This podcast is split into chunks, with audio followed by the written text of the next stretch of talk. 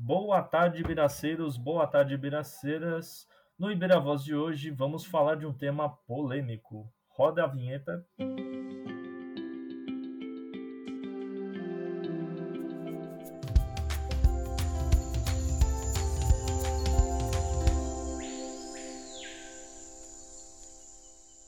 No Ibira Voz de hoje vamos falar de um tema polêmico que são os zoológicos. E para isso nós estamos com Felipe Simões, também conhecido como Jala. Oi, tudo bom? O Davi Bogdansky, também conhecido como Nemo. Olá, gente. Eu que sou Henrico Tosto, também conhecido como Kilt. E na conversa de hoje nós temos uma convidada especial, a Júlia Lima, do Zoológico de São Paulo. Boa tarde, Júlia. Você poderia falar um pouco para a gente da sua vida profissional, né, de tudo, da sua experiência em zoológicos? Oi, gente. Boa tarde. Boa tarde a todo mundo. É, então, eu sou bióloga, formei na Universidade Federal de Uberlândia em 2018 e minha experiência com zoológicos começou quando eu fiz meu estágio obrigatório da faculdade no Zoológico de Uberlândia, lá da minha cidade. A partir desse momento, eu tive em contato com questões relacionadas a bem-estar, de animais em cativeiro e tudo mais. E há um ano eu faço parte do programa de aprimoramento profissional no Zoológico de São Paulo, onde eu desempenho atividades relacionadas a enriquecimento e condicionamento, que são ferramentas utilizadas em cativeiro para a melhoria do bem-estar dos animais. Muito legal. E tem um outro projeto também que você começou no começo agora de 2020, né? O que é uma página no Twitter. Você pode falar um pouco mais pra gente? Isso. Eu percebi, conversando com algumas pessoas, que tinha uma necessidade de se falar sobre essas questões relacionadas aos zoológicos, que muita gente ainda tem várias questões que podem ser erradas, que tem uma visão errada sobre o zoológico. Então, no começo do ano, eu decidi criar uma página no Twitter e lá eu falo sobre questões relacionadas ao bem-estar, questões de enriquecimento, explico o que, que é, mostro curiosidades dos bastidores um zoológico, de como se cuida dos animais e outras questões também. Obrigado, então, Júlia, né, por estar participando com a gente nesse Voz, né? É muito legal também sua linha de pesquisa. Hoje, então, eu acho que a gente poderia começar falando principalmente do pessoal mais vê contra os zoológicos. Eles associam muito o zoológico como uma causa de sofrimento, né, aos animais, e os zoológicos violariam, né, os direitos dos animais. Bom, até onde a gente sabe, os bons zoológicos, eles cumprem, né, a questão do direito dos animais, principalmente o bem-estar, da forma mesmo da pesquisa da Júlia, né, relacionado ao enriquecimento ambiental, né? Júlia, você pode falar um pouco mais pra gente a questão do bem-estar animal, né? Como é que melhora dentro do, dos zoológicos? Claro, posso sim. Então, a gente tem que partir do princípio de que na natureza os animais estão sempre interagindo com vários estímulos diferentes, né? E isso normalmente não acontece em cativeiro. Então, eles estão sempre recebendo dieta no mesmo horário, dormem no mesmo local, se alimentam no mesmo local. Então, não tem desafios durante o dia para eles, né? E aí que entra o papel do bem-estar e dos enriquecimentos, que são objetos, atividades que a gente pode inserir no recinto do animal, que pode estimular ele a desempenhar comportamentos naturais que ele faria na natureza.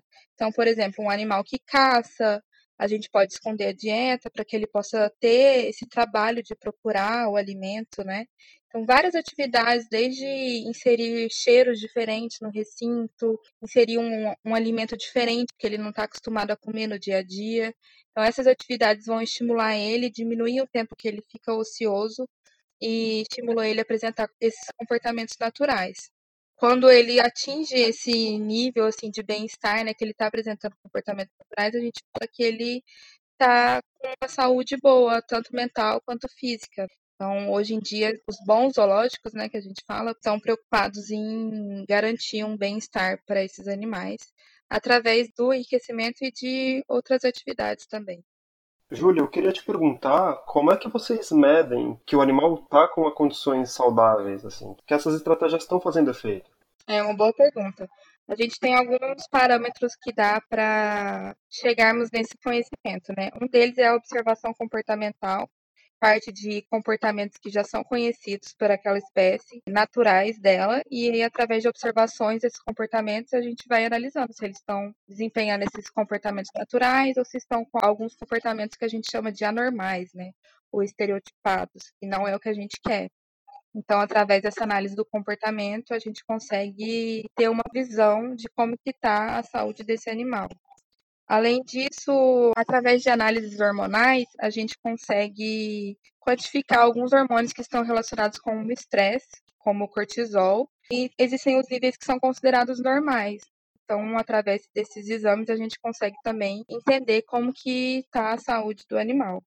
E aí é importante lembrar que quando a gente fala de bem-estar e de estresse, a gente tem que pensar que o estresse, certo ponto, é uma coisa positiva. Na natureza, o animal passa por diversas situações estressantes, né? Então, até um certo ponto, é um estresse bom se o animal consegue lidar com aquilo e resolver aquela situação. O estresse passa a ser uma coisa negativa quando ele está constantemente pressionando o animal e ele não consegue sair daquilo, né? Então, por isso que a gente observa também esses parâmetros hormonais, porque tem uma quantidade que é aceitável, que é ok, mas passando disso significa que o animal pode estar apresentando algum problema. E também é muito interessante ver, eu imagino, quanto a a concepção pública sobre o zoológico muitas vezes ela está tendenciada pelo aquele modelo quase ancestral do zoológico como especificamente e unicamente uma fonte de, de lazer, né, de entretenimento, das pessoas irem para o zoológico e o animal tá lá simplesmente para a pessoa ver e se divertir, quando existe uma preocupação muito grande com, com o bem-estar animal na maioria dos zoológicos bons. E é importante lembrar que também existem zoológicos que não são bons, né? Exemplos de zoológico onde os animais são mantidos no concreto, por exemplo, num lugar que não tenta imitar de forma alguma o ambiente natural daquele animal, porque às vezes um ambiente só de concreto é a melhor maneira de você visualizar aquele animal e para um zoológico que tem esse modelo de só ser feito para entretenimento, isso faz sentido, mas isso não é saudável para o animal e esse não é o modelo que os zoológicos bons tentam emular. Então, quando você fala desses, entre várias aspas, zoológicos ruins, que tem que vem desse modelo ancestral que visava muito status, com animais muitas vezes capturados, que eram tirados na natureza especificamente para ser mostrados e apresentação, você está falando de um modelo que é realmente é, muito ruim para aqueles animais. Agora, é, você tem um modelo melhor de zoológico bom que segue quatro pilares muito fortes que a Júlia pode explicar um pouco melhor para a gente. Então, quando a gente para para pensar no contexto histórico dos zoológicos, é, ele tem uma história bem antiga, desde os tempos dos egípcios, já se tem registros de pessoas importantes, influentes da sociedade, que mantinham coleções de animais, né? Como você disse, como uma forma de status, de poder, de mostrar mesmo que eram pessoas ricas. E então, ter espécies exóticas da natureza, de locais diferentes, era bem visto, né? E esse modelo evoluiu para um conceito de exposição que até hoje alguns zoológicos ainda seguem, que era visando apenas expor os animais e proporcionar a melhor visão para os visitantes, né? Infelizmente a gente ainda tem alguns exemplos desses zoológicos atualmente. Acredito que a gente está num processo de mudança de pensamento e que aos poucos as instituições vão se adequando a essas novas medidas, né? Falando sobre os zoológicos atuais, a maioria normalmente segue quatro pilares que a gente fala que guiam os zoológicos modernos, né? Que seria a conservação das espécies, a pesquisa científica, a educação ambiental e o lazer. Muito interessante esses quatro pilares. É, você citou educação ambiental e conservação das espécies. O zoológico, muita gente não sabe que tem diversos projetos né, de, de conservação das espécies, até para possíveis é, reintroduções na natureza. Às vezes é muito difícil das pessoas compreenderem que a conservação se dá em conjunto com a educação ambiental, porque do mesmo jeito que você está levando as pessoas até aqueles animais, você quer que elas entendam quem são aqueles animais e o porquê é importante conservar. Como que se dá a coordenação desses dois pilares dentro do, da instituição, né, do zoológico? Então, eu acredito que assim, é, não adianta só você manter os animais lá no zoológico que você não vai estar conservando as espécies. E isso que acontece em muitos zoológicos que a gente considera ruins, né? Então, eles mantêm os animais, tudo mais, então eles estão contribuindo para a conservação? Não, não é bem assim, né? Ou então, quando você vê que o zoológico está reproduzindo esses animais e assim ele está contribuindo para a conservação, mas nem sempre isso é verdade. A conservação dos animais nos zoológicos ela tem um papel muito importante, desde que ela seja bem pensada e bem estruturada E por isso existem ações como a ação da ASAB, que é a Associação de Zoológicos e Aquários do Brasil, e do, do ICMBio, para a conservação de 25 espécies que estão ameaçadas no Brasil. Então, através desse programa, são feitos protocolos de como é a melhor forma de manejo desses animais, de cuidado com esses animais e tudo mais. E assim é possível conseguir ter um plano de conservação eficaz e que vai realmente fazer diferença na conservação desses animais. Com relação à educação ambiental, tem um papel muito importante nos zoológicos, eu acredito que seja um dos principais, que é levar essa reflexão para as pessoas que visitam esse local sobre a importância da conservação desses animais. Mas eu acho que é muito mais que eles criam uma conexão com esses animais que estão lá e pensem sobre os hábitos que eles têm de consumo, de cuidados com a natureza e tudo mais, seja uma reflexão mesmo sobre essas questões. E aí a gente pode abordar diversos temas, desde o tráfico ilegal de animais silvestres, né, que é uma questão muito preocupante para diversas espécies que são ameaçadas de extinção. E mais do que apenas visitar o zoológico e conhecer curiosidades sobre os animais, a educação ambiental tem esse papel de levar um pensamento crítico para as pessoas sobre a importância e o papel que elas têm também na conservação das espécies. Você falou, Júlia, no meio aqui da, da sua resposta, sobre a ASAB, né, a Associação de Zoológicos e Aquários do Brasil. Para quem não sabe, existem várias associações desse tipo, né, em várias esferas, existem associações mais locais e existe inclusive a UASA, né, que é a Associação de Zoológicos e Aquários do Mundo. E esses grupos estabelecem uma série de requisitos né, para os zoológicos operarem. A gente falou muito aqui nessa conversa sobre essa questão de bons zoológicos e maus zoológicos, e muitas vezes, na hora que você vai visitar algum, você não tem como ter essa noção prévia né, de, de quais são as práticas desse zoológico e se você está financiando algum tipo de maltrato animal ou algum tipo de abuso na hora que você visita eles. Mas havendo essas associações, é, um, é, é como um carimbo né, da qualidade do zoológico que você vai visitar de que eles cumprem uma série de requisitos que garantem que os animais ali não estão sendo submetidos a nenhuma situação muito estressante ou que faça mal para eles e que esses zoológicos operam dentro desses quatro pilares, né? Isso, é, eles oferecem um certificado para esses zoológicos, né? Então, se você tem dúvidas sobre a procedência ou como tal zoológico atua, você pode acessar essas informações que tem no site da ZAB, das outras instituições, e conferir se o zoológico que você quer saber é parceiro, é afiliado né, da instituição, que assim você sabe que está seguindo protocolos de bem-estar animal. É, e eu queria aproveitar esse momento para voltar então numa coisa que você comentou e que é muito comum as pessoas levantarem o dedo para o zoológico falando sobre como o zoológico pode facilitar o tráfico de animais, com a ideia de que o fato dos animais estarem concentrados naquele lugar facilitaria que você traficasse animais silvestres. Quando na verdade, primeiro que é uma é uma ação ilegal e extremamente difícil você conseguir tirar um animal do zoológico de alguma maneira. Esses animais são todos contados, são todos supervisionados. Seria muito, muito, muito complicado você conseguir tirar um animal do zoológico sem ninguém perceber. Alguma sobrancelha seria levantada, e a gente sabe também, aqui no Brasil, por exemplo, a maior parte dos animais exóticos traficados são advindos de capturas na natureza e não de desvios feitos no zoológico, por exemplo. Inclusive, os zoológicos, eles são uma das instituições que tem o maior aporte de animais advindos de tráfico e resgatados que passam a viver no zoológico, não é mesmo, Júlia? É, é isso mesmo. Esse ponto sobre a origem dos animais do zoológico também é bem polêmico, né? Então é bom a gente esclarecer que muitos anos atrás, há muito tempo atrás, era comum mesmo retirar bichos da natureza e levar para o zoológico, mas isso não acontece mais. O que acontece é que a maior parte dos animais que estão no zoológico hoje são realmente resgatados do tráfico, de maus tratos, de atropelamentos, de acidentes, coisas ilegais. E o tráfico é o principal meio que esses animais acabam parando nos zoológicos, né?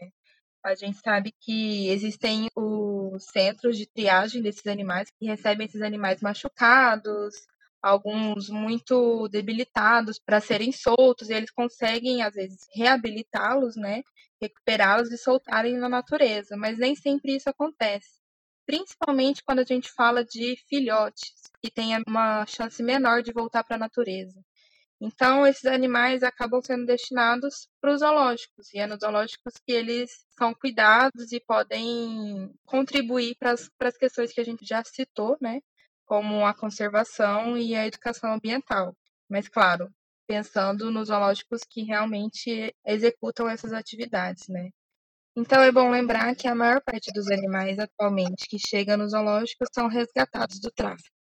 Isso é interessante, Júlia. É, bom, é, esse, todos esses tópicos que a gente está abordando, né, são tópicos que a gente conseguiu levantar com base nas informações de redes sociais, né, das pessoas que apoiam e são contra o zoológico, e também de artigos em revistas com temática de natureza sobre a, essa polêmica dos zoológicos. Então, é, uma das coisas que me chamou a atenção foi um, um, dos argumentos relacionados ao ataque de animais selvagens que seria facilitado no zoológico. Eu particularmente acho que não tiveram muitos ataques a ponto de ser algo alarmante, mas existem sistemas de segurança né, nos zoológicos. É, você poderia falar um pouco mais sobre como se dá essa segurança do público com os animais, Júlia, nos zoológicos?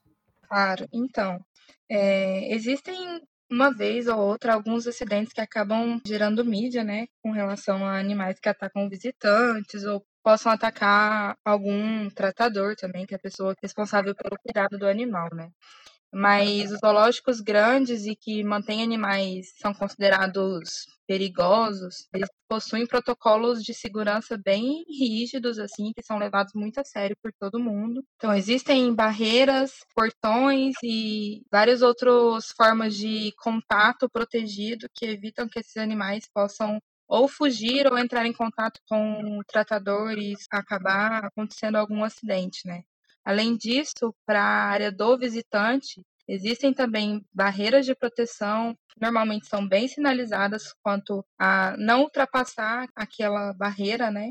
Que pode trazer algum perigo para as pessoas. E o que eu vejo é que a maioria dos acidentes acaba acontecendo devido à negligência mesmo das pessoas que visitam os animais. Então, alguém que passou uma área de segurança que não deveria, alguém que acabou não dando tanta atenção a esses fatores ou colocou a mão na grade de algum bicho e acabou sofrendo algum acidente, né?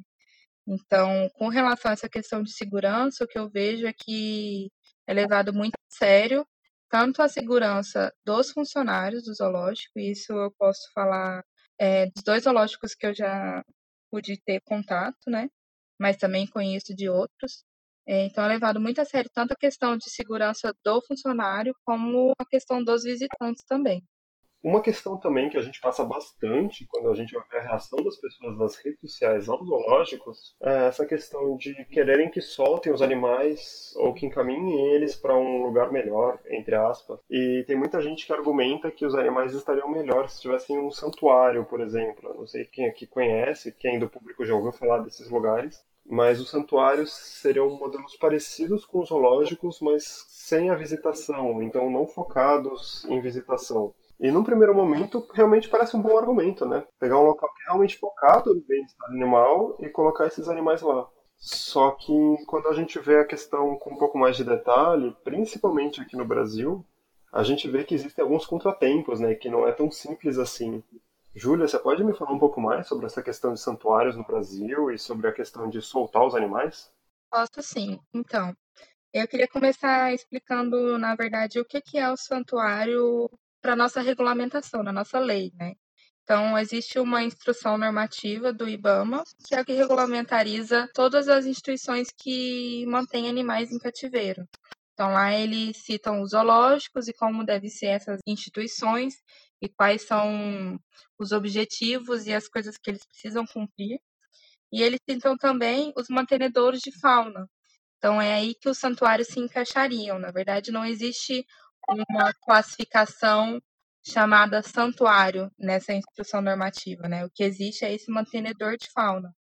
E o mantenedor de fauna é qualquer instituição pública ou privada que mantém esses animais, mas sem a intenção de reprodução desses animais. Então não é permitido que ocorra reprodução, né?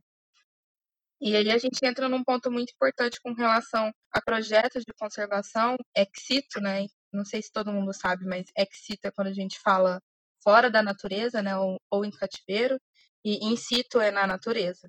Então, quando a gente fala de zoológico, de santuários, a gente está falando de conservação ex situ. Os santuários, para cumprirem esse papel de conservação, ao meu ver, na minha opinião, deveriam investir nessa questão de conservação.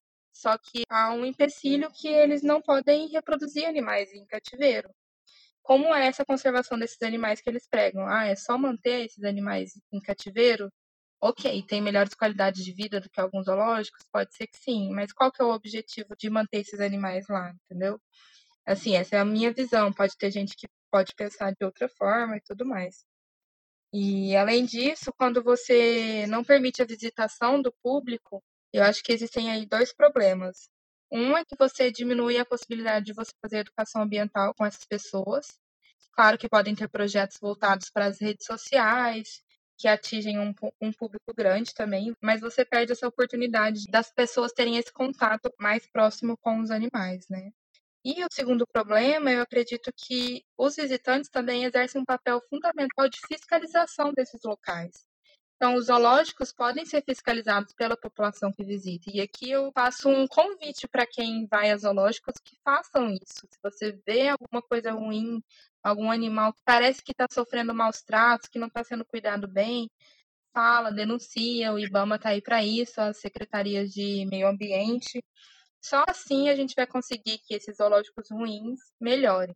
E aí, quando a gente não tem essa oportunidade nos santuários, acabam que eles não são tão fiscalizados igual nos zoológicos. Então, a população não sabe muito bem o que está acontecendo ali dentro. A gente sabe que tem os bichos sendo cuidados, mas a gente não está vendo de perto como que está sendo feito.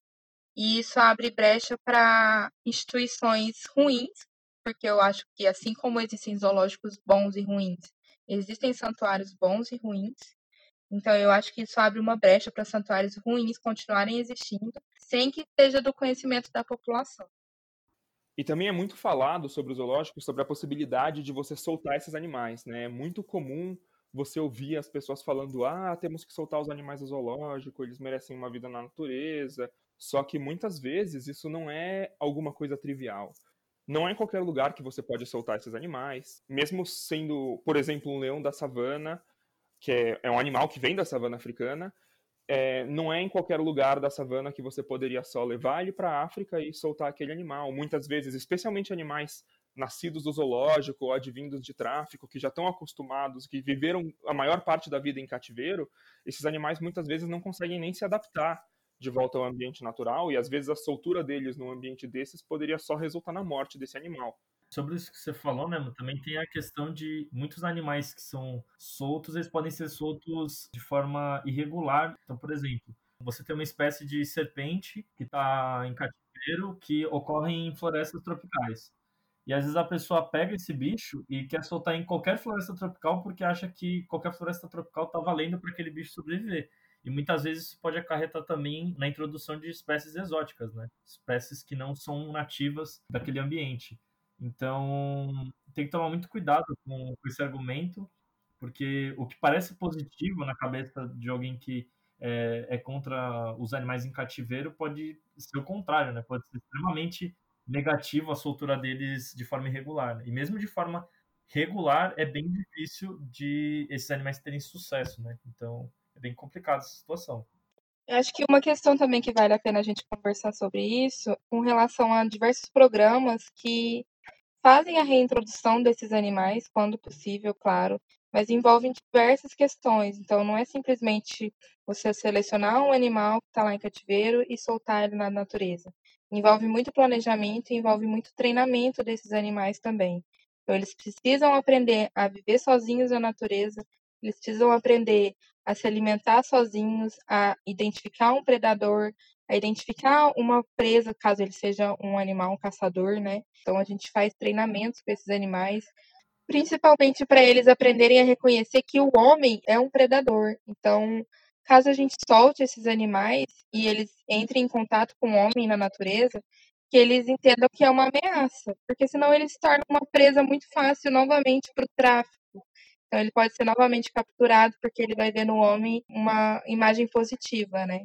Então até isso é trabalhado e mesmo esses animais que são treinados para serem soltos, não são todos que são capazes de voltarem para a natureza. Alguns acabam não conseguindo ser treinados, não passam os testes que possam ser feitos, né? Então, uma parte pequena desses indivíduos é que realmente vai ser solto na natureza depois. Queria aproveitar esse gancho para comentar aqui sobre o projeto Jacutinga, para quem não conhece. É um projeto brasileiro que faz exatamente isso que você acabou de descrever. Para o público que está ouvindo aqui que não conhece, eles têm redes sociais em que você acompanha o, o progresso de indivíduo por indivíduo. E eles mostram se, se um deles está conseguindo se adaptar à soltura ou não, e mostram as etapas do preparo. É super legal. Um outro projeto bastante interessante também, além desse da Jacutinga, é o das ararinhas azuis. Para quem não sabe, as ararinhas foram declaradas extintas da natureza, né? e através de projetos de conservação associados a instituições privadas e zoológicos, elas conseguiram ser reproduzidas fora daqui do Brasil, na Alemanha, e voltaram para o Brasil, chegaram aqui esse ano e agora elas estão passando por um processo de adaptação que vai envolver tudo isso que eu falei. Então, treinamento para elas reconhecerem o alimento que elas vão encontrar na natureza. Elas permanecem em recintos que são próximos do local onde elas vão ser soltas para elas se adaptarem a esse local. Então, todo esse processo de, da conservação da ararinha azul envolve várias etapas. E agora ele chegou no Brasil para execução dessa etapa, que é o treinamento e a habituação dessas aves com o ambiente que elas possivelmente vão ser soltas. Bom, tanto o projeto Jacutinga como o projeto da Araninha Azul, eles envolvem a parte da pesquisa. E isso eu acho que é um dos pontos menos conhecidos, talvez, dos zoológicos, que eles são extremamente importantes para a pesquisa acadêmica mesmo. Bom, Júlia, é, você que está desenvolvendo esse trabalho de pesquisa também, você poderia falar então um pouco mais sobre a pesquisa em zoológicos e qual que é a sua linha de pesquisa exatamente? Então, dentro daqueles quatro pilares que a gente conversou sobre os zoológicos, a pesquisa está incluída, né, entre eles. E quando a gente fala de pesquisa, do que, que a gente está falando? É sobre conhecer as características dos animais, sobre a biologia, comportamento, genética, as doenças, tudo que a gente talvez teria dificuldade para pesquisar na natureza, e assim a gente consegue pesquisar em cativeiro de uma forma mais fácil, né? Porque a gente está ali em contato com aquele animal todos os dias, então tem essa possibilidade. E todo esse conhecimento que é adquirido com esses animais em cativeiro é usado para os animais que estão em vida livre. Então, para propor planos de conservação para esses animais que estão na natureza, né? Além disso, eu acredito que, como a gente falou desses pilares do zoológico, né, é importante lembrar que todos eles estão relacionados com a questão do bem-estar. Não adianta você tentar fazer conservação, pesquisa, educação ambiental, se você não se preocupar com o bem-estar dos animais do zoológico. Você só vai conseguir conservar os animais, reproduzir esses animais com fim conservacionista, se eles estiverem apresentando um bom bem-estar, né? Então, eles só vão conseguir reproduzir de forma saudável se eles estiverem bem, se eles estiverem num recinto que traz estímulos para eles. Isso também vale para a educação ambiental. Você só vai conseguir gerar reflexão no público, no visitante, se você tiver animais que estão demonstrando comportamentos naturais, que estão mostrando que estão saudáveis, estão bem naquele recinto. E a pesquisa segue do mesmo jeito, você só consegue desenvolver pesquisas relacionadas a esses animais se eles estiverem bem, se eles estiverem saudáveis fisicamente, mentalmente, com um bem-estar elevado, né? E sobre a minha pesquisa, bom, eu vou iniciar minha pesquisa ainda nesse segundo ano de aprimoramento. É uma parte do nosso programa, né? Executar uma pesquisa.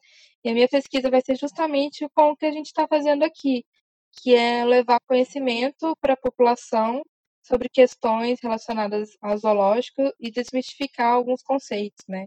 Então, a minha pesquisa vai estar relacionada com divulgar os trabalhos que a gente faz sobre enriquecimento ambiental, que eu já dei uma comentada, sobre atividades que melhoram o bem-estar dos animais que estão em cativeiro. Muito para tirar essa ideia de que os animais estão sofrendo nos zoológicos, o que nem sempre é verdade, existe muito trabalho sendo feito e trabalho muito bom para garantir que esses animais tenham uma excelente qualidade de vida. Então, o meu projeto vai ser levar essa informação para a população, porque eu acredito que seja muito importante.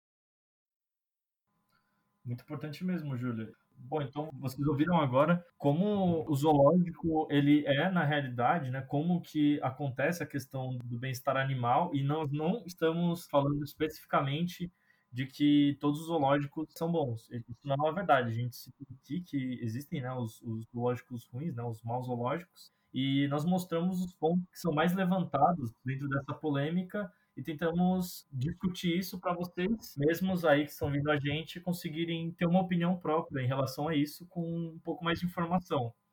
Bom, eu queria agradecer primeiramente a Júlia por ter topado participar desse Bira Voz. E, Júlia, você queria deixar mais um recado aqui para o pessoal que está ouvindo a gente? É, eu só queria, bom, concluir sobre esse assunto, né? Eu sei que é um assunto polêmico e sempre vai gerar debate, mas eu acho que é importante a gente reconhecer que sim, existem esses zoológicos ruins.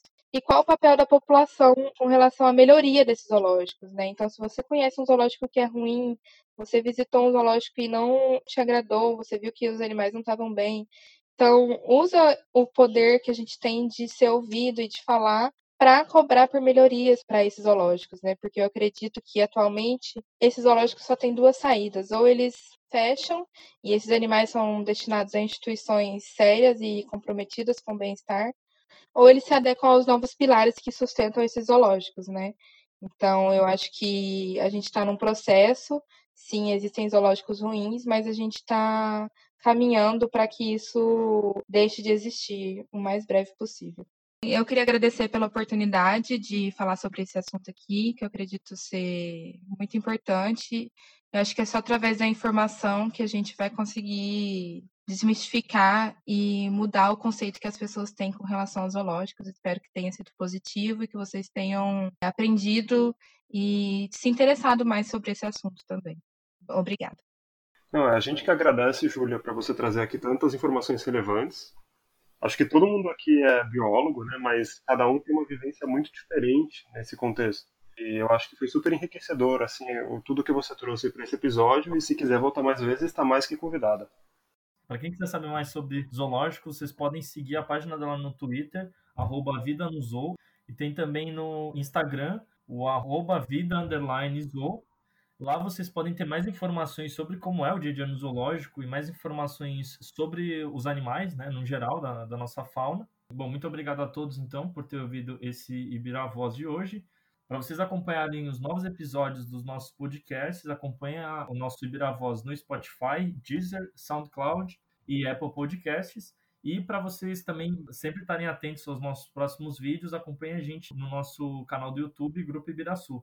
E para todas as publicações que vamos fazer, acompanhe a gente nas nossas páginas do Facebook e Instagram, Grupo Ibiraçu. Muito obrigado a todos por terem ouvido e até a próxima.